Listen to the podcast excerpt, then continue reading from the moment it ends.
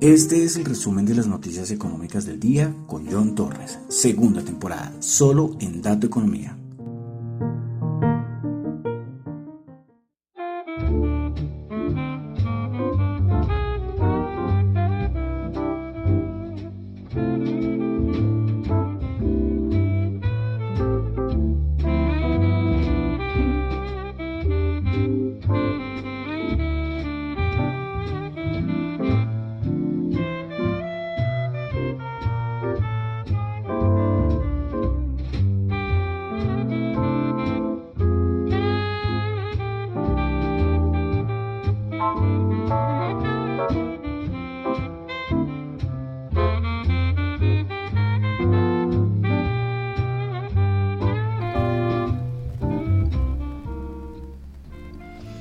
Muy buenas noches, son las 8.04 de la noche de hoy jueves 26 de mayo del año 2022. Mi nombre es John Torres y este es el resumen de las noticias económicas del el día. Saludos a los que me escuchan en vivo, en Radio Dato Economía, en la página web o en la aplicación, la aplicación de Zeno Radio, Z-E-N-O Radio. Esta aplicación está para iOS, y para Android lo pueden descargar y ahí pueden escuchar un montón de emisoras. Hay muchísimas a nivel mundial y entre esas se encuentra Radio Dato Economía. Y en el buscador le dan Radio Dato Economía y listo. Sale la emisoras. Pueden escucharla desde cualquier lugar del mundo. Lo importante es tener una conexión a internet. Bueno, también el saludo a los que me escuchan en el podcast, en Spotify, muchas gracias. También los que me escuchan en Apple Podcast, también muchas gracias. Recuerden calificar el podcast, eso sirve muchísimo, muchísimo, la calificación. Y bueno, entonces yo creo que vamos a comenzar. Ah, bueno, se me olvidaban. Los que me escuchan en Google Podcast también. No olviden ahí, no pueden calificar, pero sí pueden suscribirse si quieren ahí al, en Google Podcast. Y también los que me escuchan en Tita TV, la aplicación de streaming descentralizada. Bueno, entonces vamos a comenzar con el resumen de las noticias económicas del día, recordando que lo que yo comento acá no es para nada ninguna recomendación de inversión, recuérdenlo muy bien, no es ninguna recomendación de inversión, son solamente análisis personales. Bueno, entonces comenzamos. Mayo 26.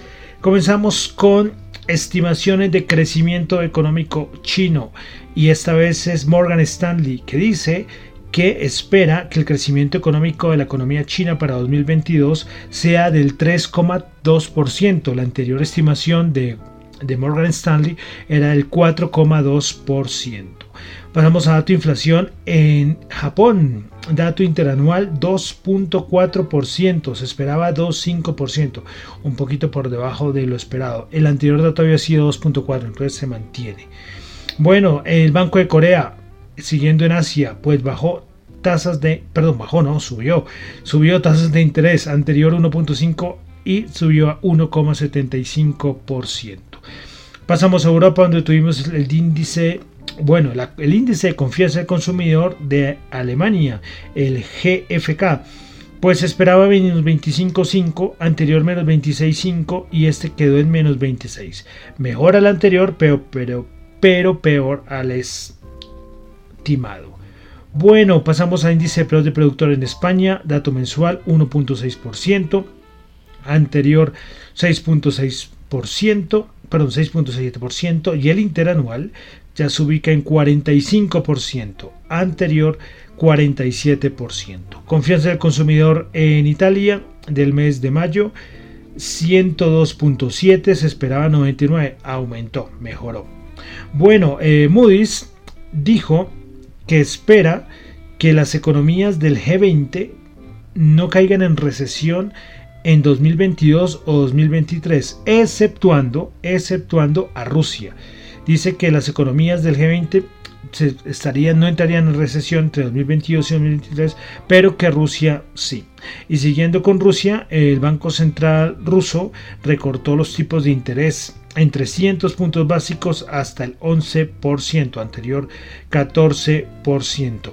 El Banco Ruso, el Banco Central de Rusia, considerará mayores recortes de tasas en las futuras reuniones. Y también hay una cosita y es que todavía no se ha salvado el default Rusia, ¿eh? todavía tiene obligaciones y el siguiente mes tiene que pagar. ¿eh? Vamos a ver si cumple los rusos.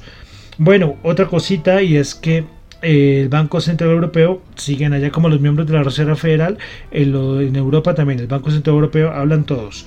Pues Lane, que es un miembro del Banco Central Europeo, dijo que no espera una reducción de balance del Banco Central Europeo este año. Y, ah, y, yo lo coloqué en mi cuenta de Twitter, un video de hoy, no sé, salió hoy ese video, no sé si es un video de que se grabó ayer, hoy, pero es como, no es, no es como un show, es como una entrevista que le están haciendo a Christine Lagarde y es un fragmento que se muestra el video donde le muestra el entrevistador, le dice, mira en Lagarde le muestra un gráfico del balance de la Reserva de la Reserva Federal, no, del Banco Central Europeo, mostrando la cantidad de euros que, ha impreso eh, el BCE. Pues y le pregunta, ¿y, y, cómo vas a corregir eso? O sea, ¿qué tienen pensado? Y ella dice, no, no voy a comentar, todo llegará a su tiempo. Y le volver a preguntar, pero, pero, pero, ¿segura? No, no, no, voy a comentar nada, todo llegará a su tiempo. y después le preguntan a Christine Lagarde, eh, ¿y usted puede dormir tranquila viendo este gráfico, esta cantidad de euros? Y ella dice, sí, duerme muy tranquila, duerme muy tranquila, pero sigue pensando en el balance del Banco Central Europeo. Si es curioso, y lo digo es porque, claro, eh, ella dice que si no se hubiera impreso toda esta cantidad de euros, pues la economía europea se hubiera ido al, garete, como se puede decir, uh, por, por, porque necesitaba. Ella dice que por asuntos del COVID. El problema es que, claro, sí, por asuntos del COVID, el problema es que la impresión de dinero sigue aumentando y no solamente desde el 2020, de hace muchos años atrás. Pero bueno. Esto me pareció curioso y, lo traigo acá a, presente es por lo que dice otro miembro del Banco Central Europeo. Dice que no, tiene, no tienen previsto hablar sobre reducción del balance en el Banco Central Europeo este año. Y así lo colocó Christine Lagarde, ¿no? Veremos, a ver, porque recordemos que el Banco Central Europeo es de los pocos bancos centrales que no ha movido sus tasas, no las ha subido. Veremos a ver qué pasa con Europa. Bueno, pasamos a América. Tuvimos venta minoristas en Canadá del mes de marzo. Perdón, del mes de marzo. Sí, sí, sí. Del mes de marzo. 0%. Se esperaba el 1,4%. El dato mensual. Bueno, en Estados Unidos hoy tuvimos el dato definitivo del Producto Interno Bruto del primer trimestre en Estados Unidos. Menos 1,5%. Recordemos que la anterior estimación había sido de 1.4%, pues salió un poco peor. Eh, subsidios de desempleo, el dato semanal 210 mil, se esperaban 215 mil y los continuos 1.346.000 cuando se esperaban 1.310.000. Eh, dato de venta de viviendas pendientes. Esto de viviendas pendientes, eh, lo que entiendo es que, es que ya se ha llegado a un acuerdo, pero que todavía no se ha finalizado la entrega de la, de la vivienda. Pues bueno, se esperaba una caída del 2,1% y esta fue una caída de menos 3,9%. Recordemos el dato de viviendas nuevas que tampoco salió bueno. Bueno, ayer, el día de ayer, tuvimos las minutas de la Reserva Federal de la última reunión que tuvieron. Pues bueno, voy a resaltar cuatro cositas. Primero, eh, la mayoría de los funcionarios de la Reserva Federal respaldaron, respaldaron aumentos de 50 puntos básicos para las próximas reuniones. Los miembros de la Reserva Federal señalaron que la política restrictiva podría volverse lo más apropiada para las siguientes reuniones. Eh, la Reserva Federal ve que está muy bien posicionada respecto a lo que queda del el año. Bueno, esto fue muy, muy bien visto, ya lo comentaremos asuntos de mercado, pero hay otra cosa y es que todos resaltan que en el documento no se habló nunca de recesión, no está escrita ni una sola vez la palabra recesión en el documento.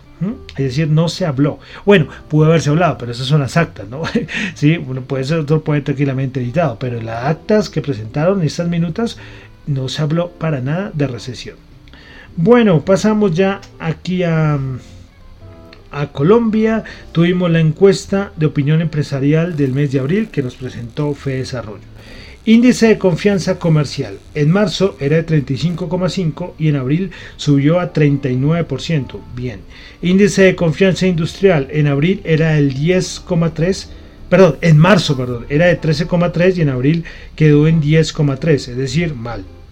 El índice de confianza comercial mejoró de 35.5 pasó a 39, pero el índice de confianza industrial sí mejoró de 13,3 a 10,3. Bueno, a nivel de exportaciones, el balance de rentabilidad para el primer trimestre del...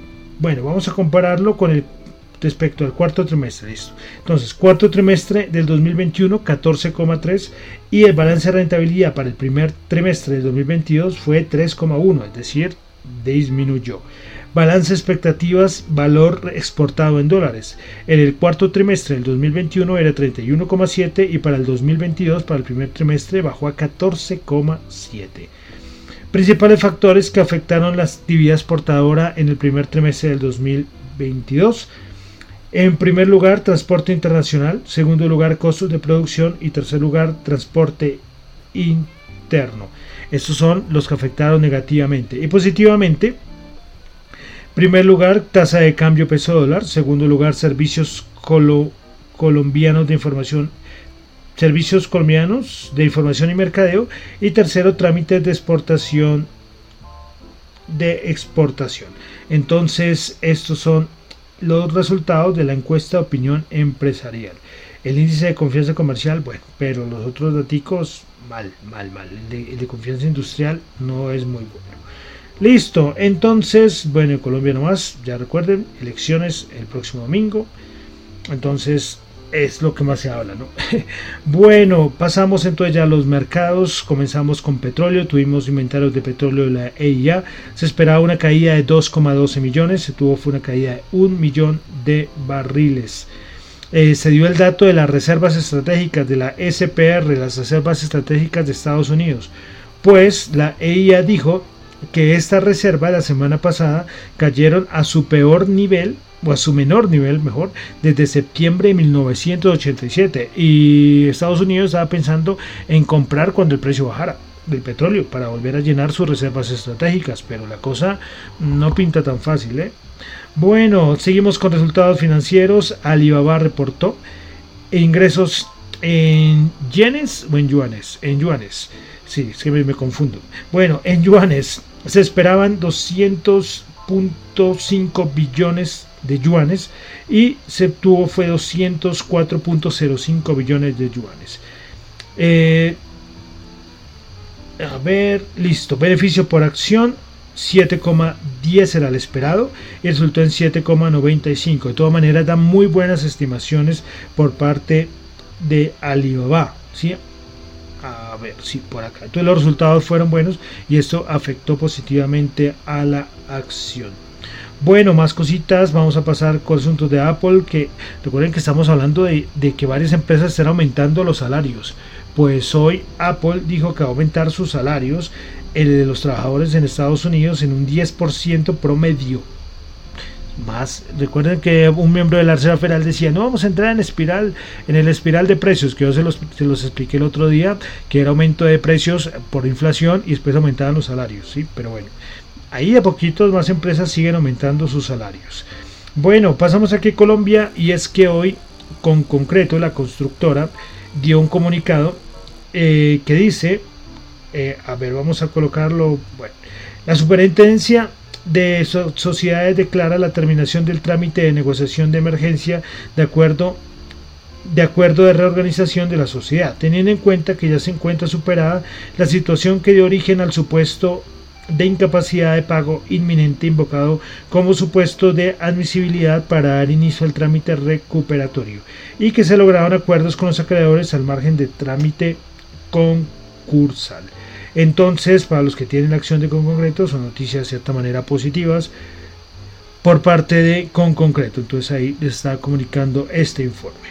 Listo, entonces ya vamos a entrar a los mercados. A los mercados. Dos días, de cierta manera, buenos.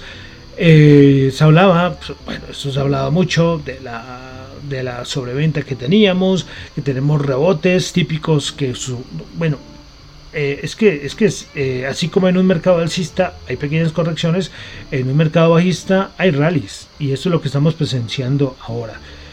Eh, hay, algo, hay algo interesante y es que Bloomberg dio un datico y es que dice que nunca ha ocurrido un mercado bajista antes de una recesión. Que normalmente eh, estos mercados bajistas suelen suceder dos o tres meses después de que la economía comienza a, contraerse.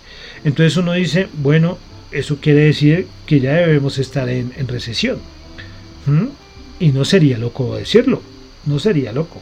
Entonces me pareció interesante este dato de Bloomberg, porque claro, recordemos que cuando sale el dato de, crecimiento es que son los meses anteriores.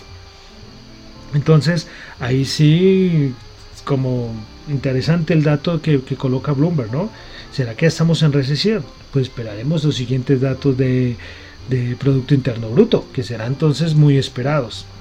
Bueno, eh, ¿qué seguimos viendo? Muchos siguen esperando, o sea, tenemos rally eh, los últimos días, el SP500 volviendo a superar los 4.000 puntos, pero, pero muchos siguen tranquilos diciendo, esto es un rally Difícil que pase los 4.300 si es que llega allí y después volver, porque muchos siguen esperando, muchos siguen esperando esa zona de los 3.700 3.700 puntos. Esto puede durar tranquilamente unos días más tranquilamente unos días más. Pero la cosa no está para que todo el mundo diga, ah, volvemos a máximos históricos. Las manos fuertes no lo ven así. Además, todavía falta dato de inflación, falta más reserva federal. Recuerden que yo les comentaba el otro día los grandes gestores que variables macroeconómicas están pendientes. Y entre ellas están dos puntos muy importantes. Y es los movimientos que haga la Reserva Federal y el dato de inflación. Esto es lo que estamos más moviendo mercado. Y recordemos que ayer salieron las minutos. Esto le dio un impulso precisamente por eso, porque ya todo el mundo dice que el 75 puntos básicos ya no se va a aumentar por parte de la Reserva Federal. Muchos dicen que van a ser 3 de 50 o 2 de 50 puntos básicos. Y lo otro es que la Reserva Federal pues no dice nada de, recesión. Todavía dice que no hay recesión, que la economía pues de cierta manera está un poco fuerte, pero bueno, ahí recordemos que ellos son los mismos de la inflación es transitoria, ¿no? Entonces, bueno, eso es lo que tenemos ahorita en los mercados, rebote pues que tenía que darse, había mucha sobreventa, mucha, mucha, mucha, mucha. El número de corto, es decir, ya no le cae más cortos al Nasdaq, sí puede haber todavía algún cierre de cortos interesante que puede aún aupar más el, la subida, pero bueno, esto estaremos es pendiente. Entonces, Seguimos en el mercado bajista y nos ha tocado de todo, ¿no? Desde que estamos aquí en el programa, comenzamos en abril del 2020 y nos ha tocado vivir de todo, ¿no? Estos dos, estos dos añitos ya largos. Bueno, entonces vamos a comenzar a ver los índices como cerraron el día de hoy. El Dow Jones. Vamos a comenzar con el Dow Jones. Bueno, comencemos con el Dow Jones que subió 516 puntos, 1,6%, 32.637 puntos principales ganadoras de el día en el Dow Jones. Principales ganadoras, a ver, listo. Principales ganadoras tuvimos a Point subiendo el 4,6%, Nike subiendo el 4,3% y Home Depot subiendo el 3,1%. Principales perdedoras, Meranco bajando el 1,5%, Verizon bajando el 0,4% y Johnson Johnson bajando el 0%. Vamos ahora con el SP500 que retoma otra vez los 4.000 puntos, 4.057, subió 79 puntos, 1,9%. Principales ganadoras del el día en el SPI, en el SP500, tuvimos a, qué pena, un momento, Listo, para ganadores SP500 hicimos a Dollar Tree subiendo el 21,8%, DXC Technology subiendo el 15,9% y Dollar General subiendo el 13,7%. Principales perdedoras, Kraft bajando el 6,1%, Medtronic bajando el 5,7% y Molina Healthcare bajando el 4,8%. Vamos ahora con el Nasdaq 100, las tecnológicas que hoy subieron 2,7%. 2.7%, 332 puntos, 2.276 puntos. Prepara ganadoras en el Nasdaq 100, Dollar Tree subiendo el 21.8%, Baidu, que también entregó estados financieros, Baidu, 14.1% y Lululemon subiendo el 10.2%. Prepares perdedoras, Kraft Heinz bajando el 6.1%, Octa bajando el 1.6% y Regenerium Pharmaceuticals bajando el 1%. Vamos ahora con la Ah, bueno, se me olvidaba, se me olvidaba. Eh, vamos a mirar el VIX y compañía. Bueno, entonces, primero rentabilidad del bono de los Estados Unidos. 2,76. Eh, en ese momento está la rentabilidad del bono de Estados Unidos. Vámonos a ver cómo cerró el índice de dólar, el DXY. El DXY el día de hoy cerró en 101,6, sigue bajando, sigue bajando. Este artículo que es importante. Y vamos a terminar viendo el VIX. El VIX, a ver el VIX cuando nos va a volver a dar entrada. Saben que muchos están esperando todavía que explote el VIX, que todavía no ha explotado. ¿Qué tal que sea una explosión del VIX con la llegada a los 3.600 puntos? Y explosión del VIX a ver si supera los 35, que no se ha querido superar. Pues bueno, ya van 27,5 el VIX, bajó el 3%. Bueno, entonces vamos ahora a la Bolsa de Valores de Colombia. El MSCI Colcap subió 17 puntos, 1,1%, 1.508 puntos. Principales ganadores del día, Fabricato, subió el 6,6% en la Bolsa de Valores de Colombia. ¿no? Recuerden que el MSCI Colcap lo componen ciertas empresas, ¿sí? no son todas las de la Bolsa de Valores de Colombia. ¿no? así como pasa con el SP500, con el IBEX, son índices, ¿no? Y las bolsas manejan índices donde, recuerden, índices, casi siempre que hablamos de índices, eh, cuenta como una canasta, como un grupito, ¿sí? Por ejemplo, el XY es un índice que enfrenta el dólar versus otras monedas. El, el MSCI Colcap es un índice de la Bolsa de Colombia que agrupa ciertas acciones. Bueno, entonces, Bolsa Valor de Colombia, principales ganadoras, Fabricato subió el 6,6%, ISA subió el 5,4% y el Banco de Bogotá subió el 3,5%. Principales perdedoras en la Bolsa Valor de Colombia, Nutresa bajó el 5,3%, Éxito subió el 5% y la ETB bajó el 2,3%. Bueno, vamos al web commodities, WTI 114.1 subió 3.4 dólares, no para de subir. El Brent 114.4 subió 3 dólares el barril, tampoco. El gas es algo que no, pero el gas es el que más ha subido. Este año subió el 200%. 200%. Bueno, el oro 1848 bajó 4 dólares la onza. Bueno, eh, dólar en Colombia para el día de mañana, tasa representativa del mercado 3.931, bajó 28 pesos. Bueno, y vamos a finalizar como siempre con las criptos. Hoy en, la, en este video que les, que les decía de Christine Lagarde, le, dijeron lo de la, la, la, Ya dice que entiende muy bien lo de las criptomonedas. Así lo dijo no me gusta decir criptomonedas, pero es que ella lo dijo así, que ella lo entiende súper bien y que no, nada, para ella no es nada. Eso no tiene fundamento. Además es que, hombre, es que se nos olvida que es la presidenta del Banco Central Europeo, el segundo banco central más importante del mundo. Entonces, no, hay que, por qué enloquecernos. Bueno, eh, criptos, criptoactivos, Bitcoin bajando el 2,7%, Ethereum bajando el 9,7%, el BNB bajando el 8,5%, Ripple bajando el 5%, Cardano bajando el 9%, Solana bajando el 11,8%, Dogecoin bajando el 6,9%, Polkadot bajando el 10,4% y ahí, ahí cerramos. Bueno, y con esto cerramos por el día de hoy el resumen de las noticias económicas del día. Recuerden que lo que yo comento acá son solamente opiniones personales, no es para nada ninguna recomendación de inversión. Y en estos tiempos tan complicados, cuiden su dinero, es en creer de nadie, de nadie, a sus propios análisis, no dependan de nadie. Imagínense que ustedes dependen de alguien y esa persona le pasa algo. ¿Mm? Imagínense que ustedes dependen ahí de alguien a nivel de información y todo, estrategias, y a esa persona le pasa algo o, desaparece. Sí, yo qué sé, se aburre y se va. Entonces usted quedaría, Buah, mejor ustedes mismos hagan sus propios análisis, que es lo mejor, ¿o no?